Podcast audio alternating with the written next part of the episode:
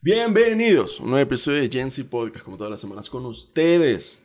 Mi nombre es Rodrigo. Y yo soy María Fernanda. Y hoy no tenemos tema. O sea, directamente sí, hoy vinimos a... Es que, ¿sabéis que Te dije que estaba medio mamado de... Porque ya llevamos varios coñazos de capítulos muy buenos. El que va a salir hoy a mí me fascina. Pero como que uno se cansa de ese huevo. Uno se cansa de estar speaking the truth. Hablando. no siempre podemos estar predicando, ¿me entienden? Como que necesitamos un break. Siendo políglota, hablando cuatro idiomas: español, inglés, huevonadas y facts. Uno se cansa de hablar facts. Hoy tocó hablar huevonadas. y yo con el agua en la boca que sí. sí. No, lo que pasa es que. Ah, dale, habla vos, habla vos. No, no, que ayer le dije eso a Paola, mi hermana, que yo hablo cuatro idiomas. es que es verdad. No, lo que pasa es que lo que yo te voy a decir, que o sea, 100% amamos, pero lo que pasa es que a, veces parecemos como activistas, ¿verdad? Yo siento a veces como que... Sí, o sea, que... Sí, sí, sí. Y que no tiene nada de malo. No tiene... No, está bien, lo que pasa es que... Coño, o sea... Es un poquito intenso. Es un poquito intenso, hay que decir. Hay que bajarle dos, hay que bajarle dos. Hay que bajarle dos, sí. Sí, sí. Este, entonces, pero igual, o sea, a mí me gusta hablar de esas cosas. A mí 100% me, gusta también. Muy buena. Pero, para eso hay que, prepararlos un pelo, hay que buscar un tema... lleva trabajo, lleva eso, eso. Hay que buscar un tema que, esté, que, que sea relevante y que esté en la superficie de las redes sociales para poder indagar allí, porque no. Eh, nosotros tenemos varios episodios, no es que tal, pero tenemos varios episodios que están muy buenos y como quizás sea un poquito de nicho, la gente no los termina de ver. Entonces tenemos que, es como un trabajo bastante, la logística detrás de cada episodio es como que... Coño, que poco se habla de eso, ¿no? Poco se, uno, uno no entiende el trabajo del creador de contenido hasta que crea contenido y te das cuenta de que verga, es un tema. La preproducción es un tema, la preproducción es un peo, el elegir los temas, el estar pendiente. Coño, y vos sabés que hay gente, hay gente que hace podcast, pero ellos solo. Y ese formato ah, a mí no me termina de gustar mucho. Porque em, para eso, número uno, hago un video. También y número dos es como que a mí me parece que los podcasts deberían de ser un poquito más dinámicos porque si no puede ser un poquito como... Em, ¿Cómo se llama esto cuando en el teatro habla una sola persona? Monólogo. Un monólogo. Va a ser un monólogo y entonces no tenéis sí, no, claro. A mí, ajá, primero yo lo intenté, ¿no? ah, la verga. Te lo digo que yo digo las vergas y yo no las pienso antes de decir. y, y, es difícil. Yo creo que en uno lo dije como que, verga, es difícil hablar solo. A mí me gustan varios. A mí me gusta, por ejemplo, Mundo y el País, es Gabo Ruiz solo. Y, verga, no sé cómo coño hace. No sé cómo hace. a veces tiene público, tiene gente ahí, porque hay que tener skill de entertainer para mantener un peo uno solo. No, es que sí se puede. sí se puede, pero yo creo que, que depende del tiempo. También. Digo y yo. como del tema, de qué tanto hay que, como que, tanto tenéis que decir de lo que sea que estoy hablando, porque sí. Bro, yo no te estaba echando las vainas a vos, okay, eso no es un directo a vos. Esta es como la segunda vez que yo le digo a Rodrigo algo así, como que, mm, y te lo juro que es súper genuino, no tiene nada que ver con él. Ajá. No, que también los streamers, la gente que se tira ocho horas en Uy, no, loco. ¿Cómo no. coño hacen eso? Oh, y la gente que los ve, la gente que los ve. La... sí, yo, o sea, tipo, ahorita yo estoy medio obses con un carajo en Twitch. Hassan Piker es un political pundit, es un comentarista político y tal. Pero yo no lo veo en Twitch, yo no lo veo en vivo, yo veo lo que sube a YouTube, que son como los clips de 15 minutos y tal. Ajá, sí. Porque hay gente que se sienta a verlo 8 horas ahí, yo no entiendo. O sea, a, a couldn't. Eso es mucho, no hay forma de que yo me siente a ver a alguien en vivo, porque una cosa es ver un, un podcast largo, pero en vivo, que el carajo a veces no habla, Ajá. Porque es, perfecta, es perfectamente normal que luego de tres horas de stream te caiga ya un ratico viendo Twitter, ¿me entendéis? Claro. Pero verga, no sé. No. Sí, no. Yo no lo haría. Es distinto si es como que, ajá, jijija, con tus amiguitos, ¿no? Como que... Ajá, exacto. Es más dinámico, pero vos solo ya... Sí, cuando de repente Bueno, este- hacemos un back to back hace eso. nosotros, hacemos un Ajá, back to back, exacto. yo quedo, yo quedo Claro. así, mira, quedo mm, exprimida. Sí. No, cuando grabamos con invitados, yo quedo mamado. Cuando grabamos con invitados, mi energía social se drena por completo. Que yo, o sea, de que no tengo ganas de hablar el resto del día. Pero, Cuando grabamos con invitados, yo creo que depende del invitado, porque, claro. o sea, hemos, quiero a todos los invitados que han estado en nuestro podcast, besitos y abrazos para todos Mm. ustedes, pero hay con gente que uno fluye y ya está, como que ya, no tenés Sí, que sí, sí, sí.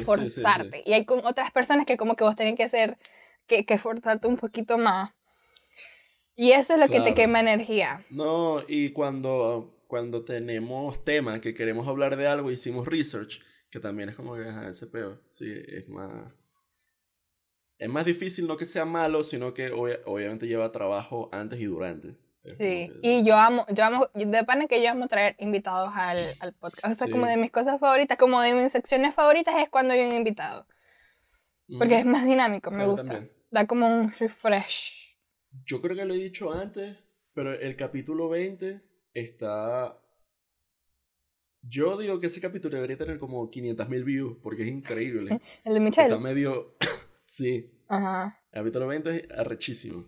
Sí, sí, sí. Está Es en, mi en- favorito. sí. Top 5 fácil. Mi favorito fue con el de María Victoria.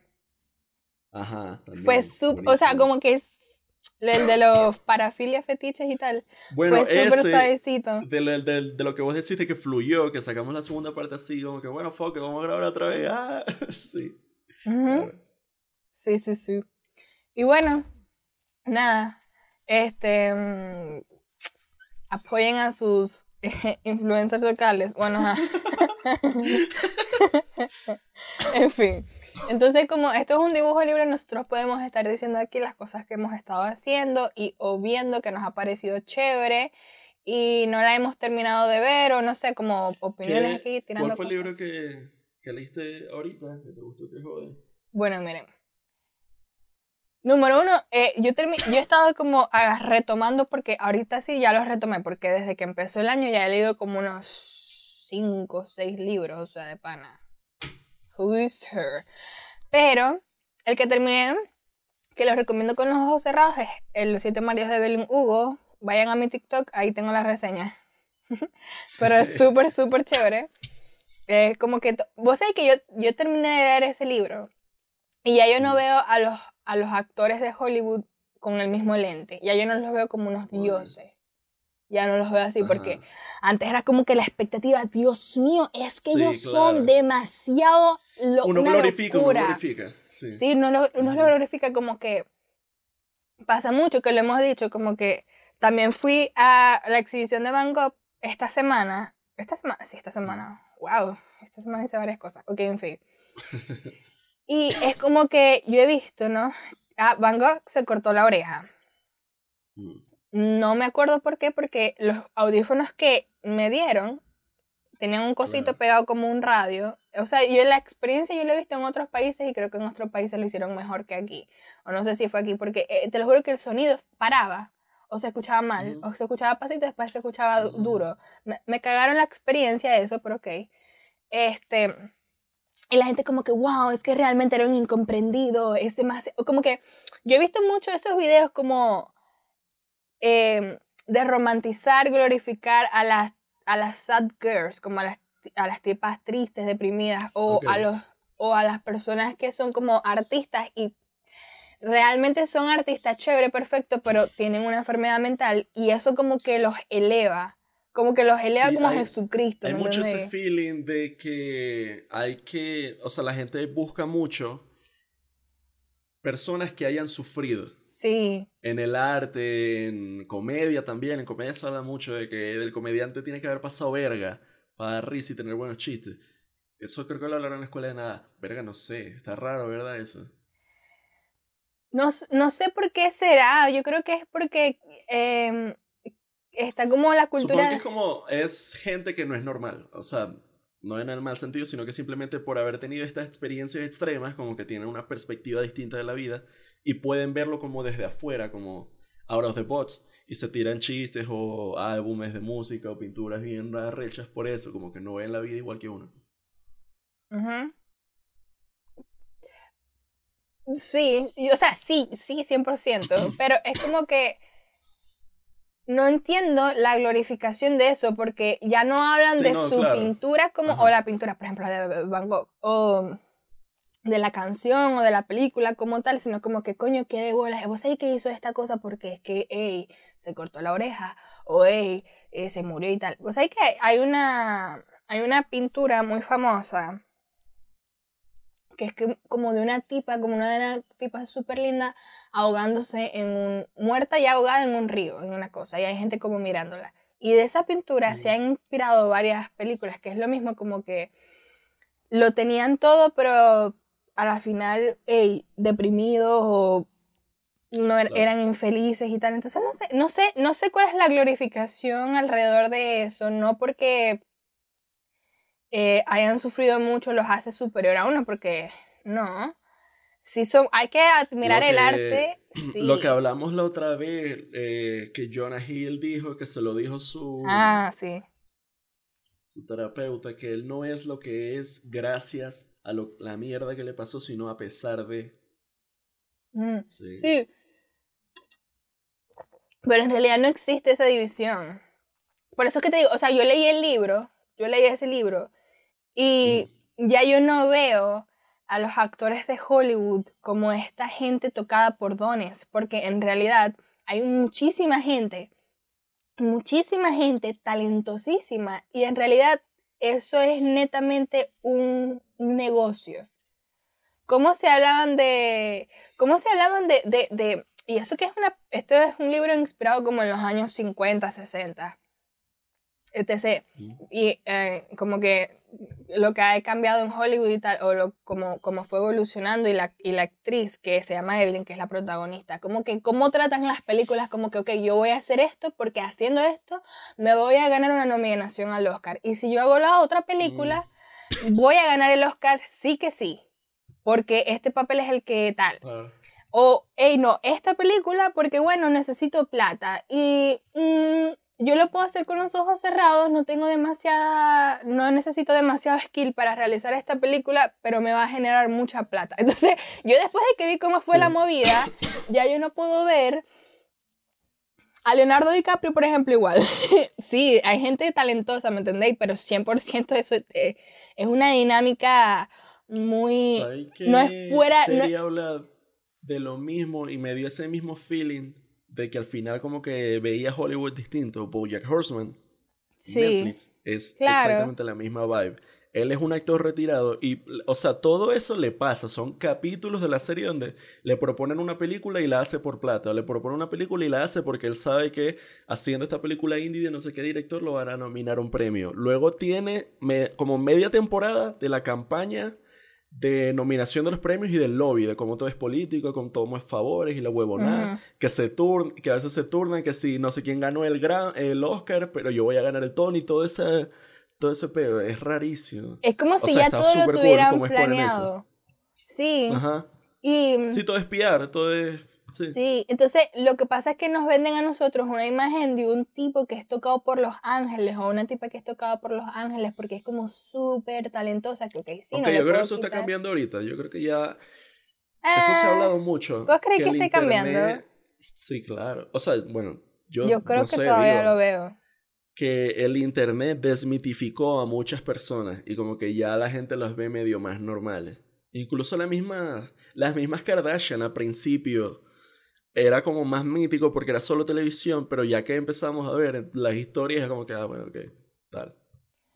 O sea, yo creo que sí, puede ser que esté cambiando, pero yo todavía no lo veo como que un cambio como, o sea, No, igual, sí, igual hay gente que, que, sigue viendo, sobre todo a actores que ya tienen rato, que sigue viendo a Leonardo DiCaprio como si fuera un semi... Sí. A mí me encanta Leonardo DiCaprio, pero, o sea, yo... o sea, yo te pana que yo leí ese libro y me hizo cambiar la perspectiva en varias cosas dentro de las cuales Hollywood. De pana, porque, o sea, yo antes yo decía como que coño, vos tenés que ser una persona muy arrecha para estar en Hollywood. y que, en realidad no. Uno cree, uno cree que como que mierda, esta gente súper talentosa, debe tener algo increíble. Y no digo que no, no digo que no haya gente talentosa en Hollywood, pero también hay mucha suerte, contacto. Muchos contactos. Haber nacido en Los Ángeles. Mucho contacto. Eso, conocer a la gente correcta, momento adecuado en el, en el lugar adecuado, o sea, todo ese pedo y que, como que... Ajá. ¿Te acordás de lo que hablamos la otra vez que dijo Jennifer Aniston, creo? ¿Qué fue? No, la de Friends. Sí, Jennifer Aniston. Lo este, de las redes sociales, que cualquiera puede ser famoso ahora y gana más que un actor, una cosa así. Eso, como si ella fuera... Ah, sí, bueno, porque se creó esta cultura, porque no sé, ella es como que lo dijo en una entrevista, realmente no me acuerdo mucho qué fue lo que dijo. Y, o sea, no estuvimos de acuerdo, porque ella se estaba refiriendo como a las personas que ya son famosas gracias a redes sociales, que pueden estar como el estatus de un actor bien pagado en Hollywood. Algo así, era como que eso es lo que ella se estaba refiriendo. Básicamente, que le dolía, como que le ardía, le, le picaba que había gente famosa en internet que estaba adquiriendo ese mismo estatus. que Bueno, yo lo entendía así, no sé, te capaz era un podcast de dos horas. Pero más o menos esa era la vibe, lo que yo entendí, que era como que mm, no me parece que están adquiriendo este, este mismo estatus que los, nosotros los actores. Y claro. pero, y es como que... Vos, vos hiciste Friends. Vos hiciste... O sea... que mucha gente, o sea, ya hemos hablado aquí, lo que tiene bueno de Friends es que te da comfort, no es porque sea una masterpiece de comedia o de actuación. No lo es. Y lo que pasa es que es como pasó como estas series que ahorita están son super streaming, eh, no sé, suerte, necesidad de la gente y ya, no es porque sean Claro muchos contactos y tal. Entonces, bueno, eso también como que eso sigue con la, continuando con el tema de como que la mitificación del actor, como que, hey, yo soy actor, tengo un estatus muy arrecho, ¿me entendés? Y yo vengo, me aprendo palabras y tal. Entonces, ah, porque ella lo simplifica, ¿no? Entonces, como que, mami, si vas a simplificar... Exacto, lo de redes sociales. simplificar a ella también y es de, vos lo que haces es aprenderte unas palabras y decirlas frente a una cámara. Sí, y ya está. Y te pagan bastante por esa semana. ¿Me entiendes lo que, quiero decir? Si reducimos las cosas a lo absurdo, todo es absurdo. Los atletas son y que un bicho corriendo, ¿qué es eso? Alguien corriendo detrás de una pelota. Y, nosotros estamos aquí hablando de estupideces, o sea, sí. Eh, está, está mal, está mal, porque reducir todo al absurdo es... Mm. Sí, sí entonces, bueno, que loco. lo bueno es que como que supongo que Jensi más que todo se está dando cuenta que es como que, ay, o sea, obvio, las luces de, la gente con, de un estatus alto o algo así siempre va, a, siempre va a deslumbrar a gente como uno que, coño, uno no está expuesto a ese, ese, a ese medio. Pero ya lo estamos entendiendo bajo otro, otro punto de vista, no es como que porque ellos sean Shakespeare, sino porque una persona que tuvo talento y tuvo contacto. Ya. Sí. O sea, ya con el hecho de... No me acuerdo que con Jennifer, cuando con eso, cuando dijo eso, yo dije como que, mami, pero ya con el hecho de haber nacido en Estados Unidos, por ejemplo. Sí, como que, 100%. sabe, no sabes si en la India había una actriz tres veces más arrecha que vos, que de haber audicionado hubiera quedado, pero no estaba ahí. Haber nacido en Estados Unidos y ser una tipa blanca de ojos azules bueno, también, ¿no? Porque los nove... Eh, claro, ese cast de Friends, ese cast de Friends no está como que, sí, no, claro, sí, sí, sí, todo eso, o sea, que no tiene nada de malo, no es por tirarle... No, eh, es que es la gente que tiene el privilegio, ya lo hemos dicho, no lo tienen que... Como de mami, pero, o sea... Pero, sí, pero es que ella es de otra generación, es como que, parece que sí, son nada. sí, sí, sí, sí. What the fuck. Y bueno, recomendado mucho ese libro. que otro libro estoy leyendo yo ahorita? Se llama El, el, Zodíaco, o como Los Signos, se llama Los Signos de Caroline, Caroline, no sé qué cosa. Porque hermanos, aquí ya lo hemos hablado. Somos personas, bueno, yo soy una persona que estoy buscando mi camino espiritual. Entonces, em, yo siento, yo estoy diciendo que siento un llamado hacia los astros y tal, pero no, o sea, sí me gusta mucho, estoy leyendo el libro, me está gustando mucho. Y nada, me, me gusta mucho que... Carol, Caroline Faulkner. Sí, no sé dónde coño es esa tipa. Los signos de cifra las estrellas redefine tu vida, ese. Sí, y entonces ahí habla de las cartas astrales, de los signos, mm. de las casas, de los planetas. Porque aunque hay mucha gente que es incrédula con esas cosas, eso existe. Eh, hay muchas creencias de muchas cosas. Y yo creo que tanta estupidez no puede ser porque eso está desde el tiempo de los filósofos, ¿me entendéis? O sea, desde el século en seculorum. Eso está desde hace muchísimo tiempo. Y bueno, nada. Eso. Me gusta mucho como la capacidad, porque sé que hay gente que se, se dedica nada más a leer libros que te dejen algo como de autoayuda o que te enseñen a hacer algo. Yo no soy ese tipo de personas. Yo odio los tipos de autoayuda. Ver, todo esto desde el sentido utilitario, de que te tiene que dejar algo, de que se tiene que pagar a sí mismo, de tal, eso está súper mal. Yo odio eso, no lo hago. La vida no funciona así.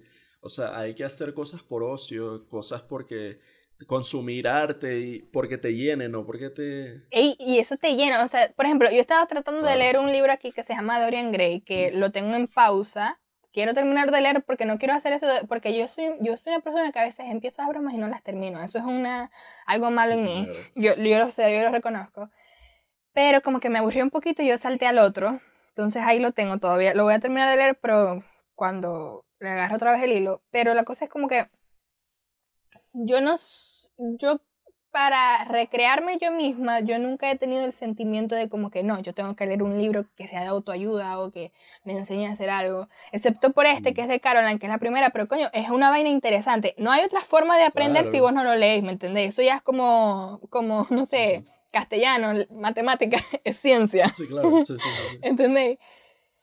Entonces, hay que leerlo.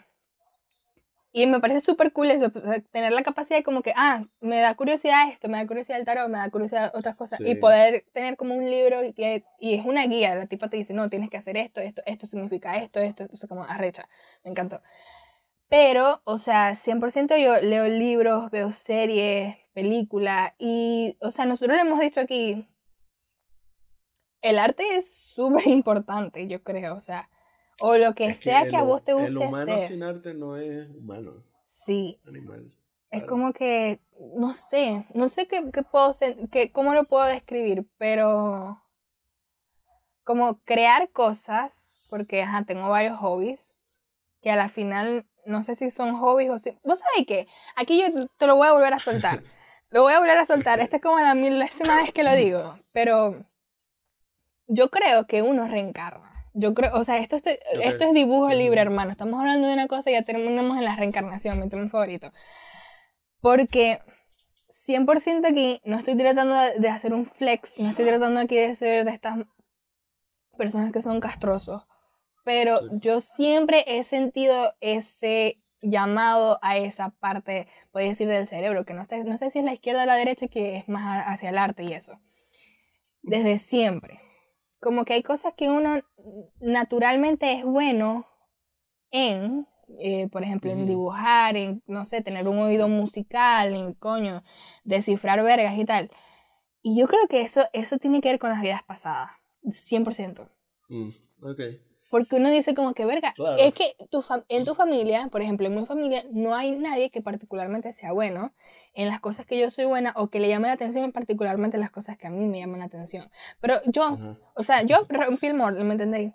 En ese aspecto. ¿Pero por qué? Porque uno de niño siempre sigue patrones de conducta.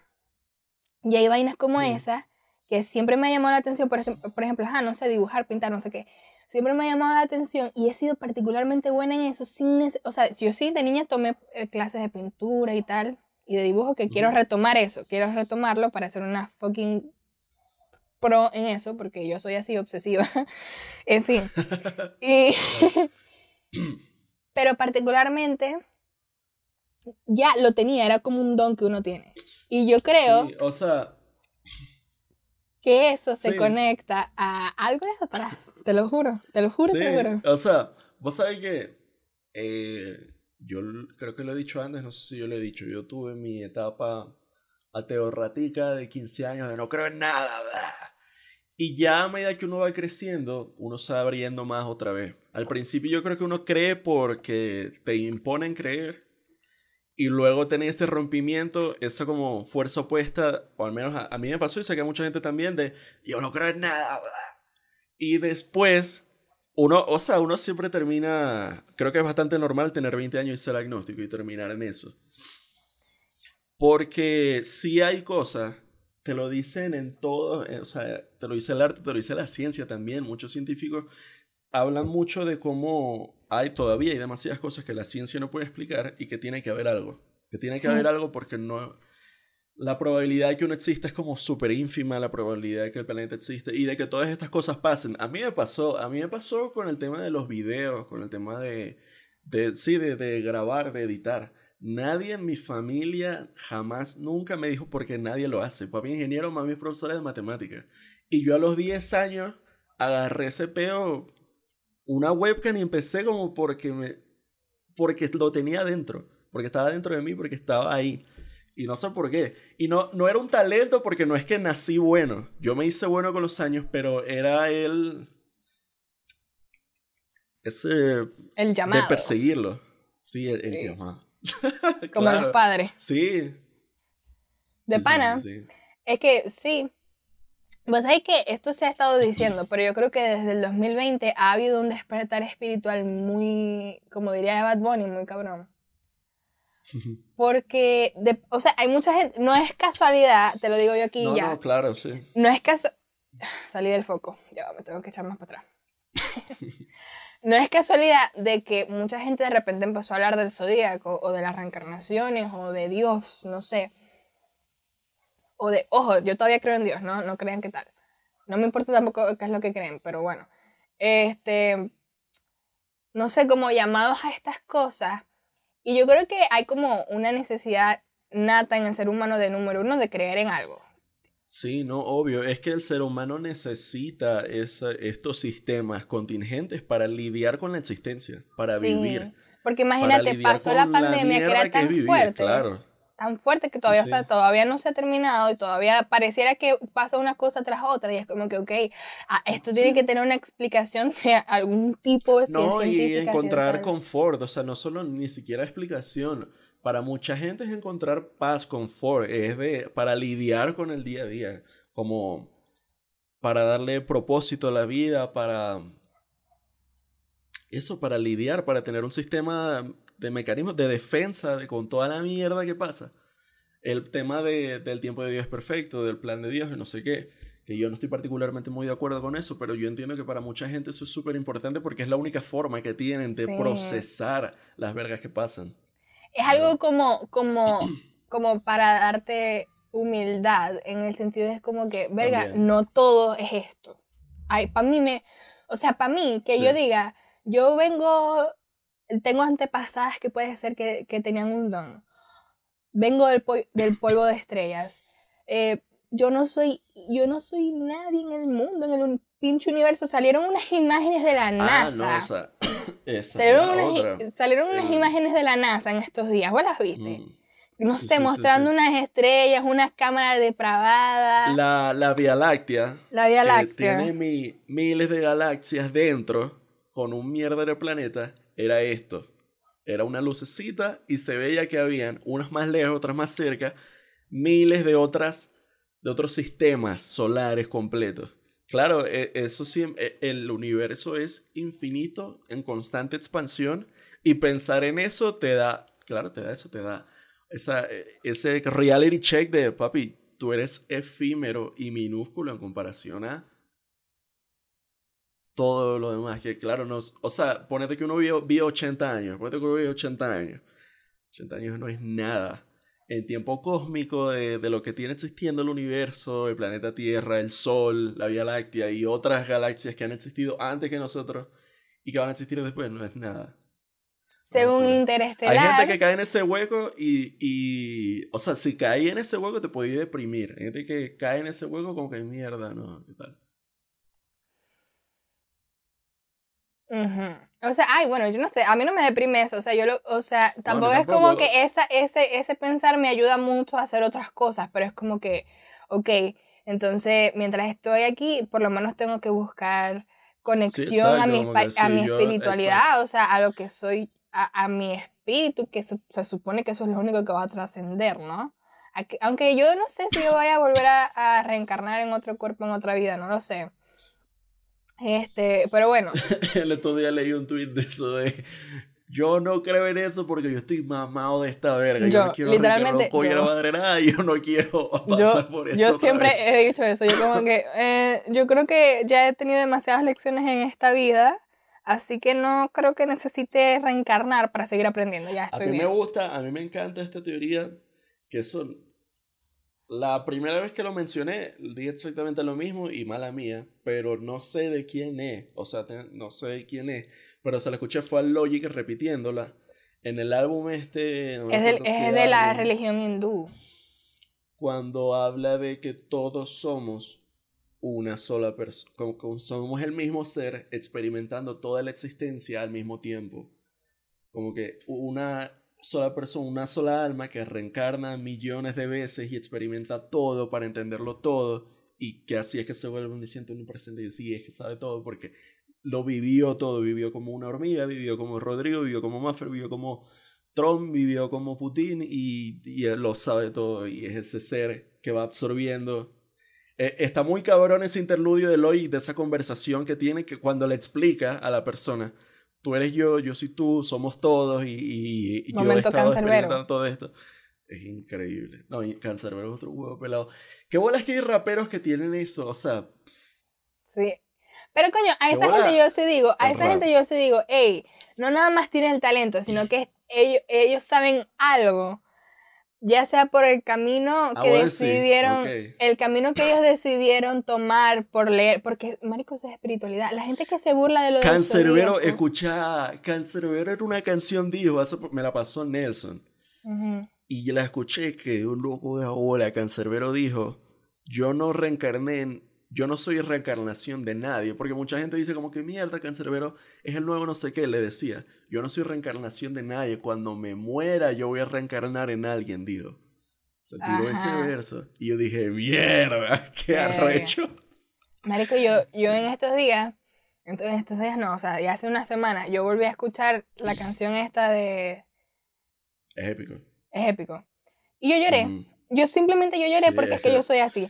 Entonces... Es otro pedo es que la gente, la gente que puede ser que se burla de la gente que cree en el zodíaco o esas cosas, ¿vos, vos crees que, no sé, esta gente que te saca estas, estos raps, el cancerbero, logic, no sé qué, estos temas que son, esos temas son netamente espirituales, no son, no son científicos, no son, no es algo que vos podáis probar, vos decidís creer que esa gente que cancerbero fue para el puto infierno y venció al puto diablo.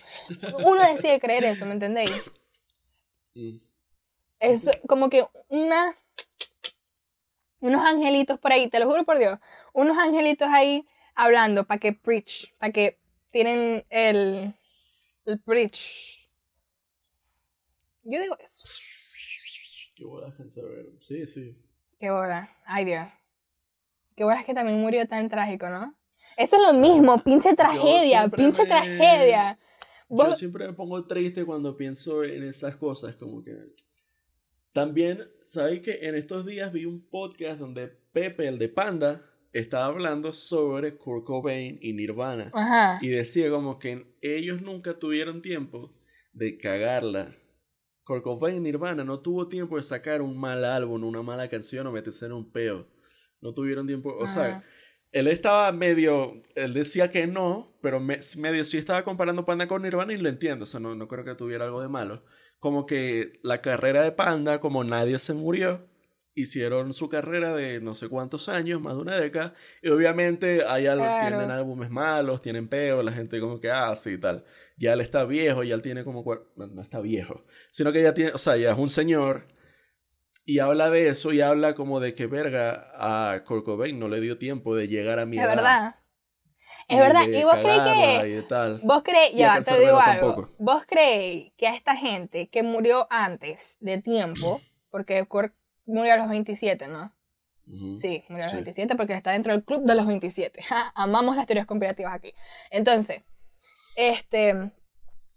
Si él no se hubiera muerto, no hubiera causado ese efecto que tiene pensar en eso tan melancólico. porque de hecho, eso vos también que pasa con un mierdero que sí con... ¿Cuál es? No sé si... No, no es Mozart, es uno de esos compositores, creo que no me acuerdo cuál, mala mía, pero estos compositores que, que, pegó fue después, mucho tiempo después de muerto. Bueno, pero es que vos crees que Van Gogh, Van Gogh, pegó, Van Gogh empezó a vender sus pinturas después de muerto a un bromero de plata y él antes cuando él estaba vivo no. Y eso, eso, es lo que yo te digo, como que la gente, la obsesión de la gente como que con, con lo mórbido, con lo...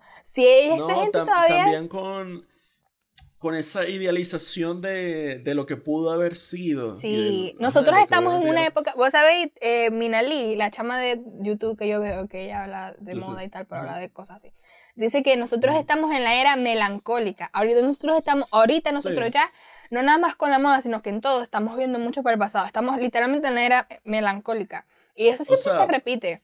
Sí, también es que, lo hemos dicho mucho, la moda, la historia, el arte, todo es cíclico y sí miramos al pasado siempre. Pero sí, también, o sea, y ahorita estamos en ese pedo, estamos en esa vuelta de, sí. Y también la mariquera del boomer de antes todo era mejor y ahora todo una mierda. Todo eso también. No es que antes todo era mejor, sino que antes se veían más. Yo, antes de verdad, antes se veían más innovaciones. Ahorita ya todo está, ahorita ya todo está escrito. Ahorita lo que hacemos es copy paste y ya está. De una forma, de otra forma, sí. Pero que alguien me diga, yo creé esto porque yo soy la, no sé qué tal, hasta la música, esos son samples de qué, de los 70, 80, 60, 50, 40, ¿me entendéis? No, e incluso si no es un sample, son sonidos que ya, son géneros, sonidos que ya existen. Son variaciones e iteraciones de lo mismo. Que no tiene nada de malo, simplemente es producto natural de la historia de que, bueno, ya se hizo. No lo podía volver a hacer por primera vez. Hablando de Kurt Cobain, ¿sabe qué la gente dice? O sea, hay una teoría bastante heavy, que es que dice que Courtney Love lo mató. Lo mandó a matar. Sí. La esposa. Sí, sí, sí. He escuchado, he escuchado. No sé. Ahí no sé. Hay teorías que me gustan, pero hay otras que yo digo que no. O sea. No sé, porque vos sabés como que el FBI estuvo metido en eso. Con Cancerbero también hay. Con Cancerbero lo mismo. En la teoría de que la novia pero es que Cancerbero se tiró de una pinche ventana. ¿Él se tiró de la ventana o a lo tumbaron? Lo tiraron. bueno, esa es la cosa. Esa es la vuelta, esa es la, pregunta. Claro, la teoría, lo, oficial es que se suicidó, creo. Pero la.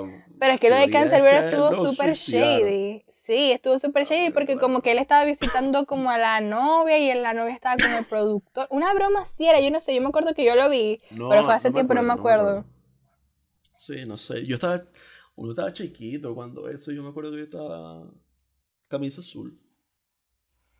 No sé. Y cuando eso yo no escuchaba Cancerbero, chica. yo tampoco se murió, yo me acuerdo que lo, escuchaba. Yo decía como que mi alma, ¿quién? Que... No, no digo que estúpido porque, ajá, es la edad y verga, pero... Y que de todas formas, o sea, esa edad no lo hubiera entendido. Yo tenía una amiga mía que ella estaba como súper obsesionada, o sea, obsesionada, pero sí le gustaba mucho Cancerbero. Y... Mm. Eh, no sé, o sea, yo lo escuché y yo como que, ah, sí, está bien. Pero como que era muy heavy para mí en su momento, ¿me entendéis? Porque, no sé, yo escuchaba One Direction, ¿me entendéis? O sea, ¿qué coño Sí, claro. claro, claro, claro. Entonces, o sea, ajá, y ahorita tampoco es como que, ay, sí, en mi playlist va a estar Cancerbero, pero de vez en cuando escuchar uno de esos temas mm, no está mal. No me lo sé. Yo el rap, yo, el rap es un género que yo no lo manejo, no te lo estoy manejando. Me, me gusta escucharlo de vez en cuando, sí, pero no es que yo ame el rap. Y ya, eso ya, ya está bien, ya podemos cortar por hoy. ya se acabó la este, bueno, sí. Uh, recuerden darle like, suscribirse, activar la campanita de notificaciones porque está disponible en YouTube, Spotify, Cool Podcast y Apple Podcast. Síganos en todas nuestras redes sociales. Nos vemos la próxima semana. Chao. Bye.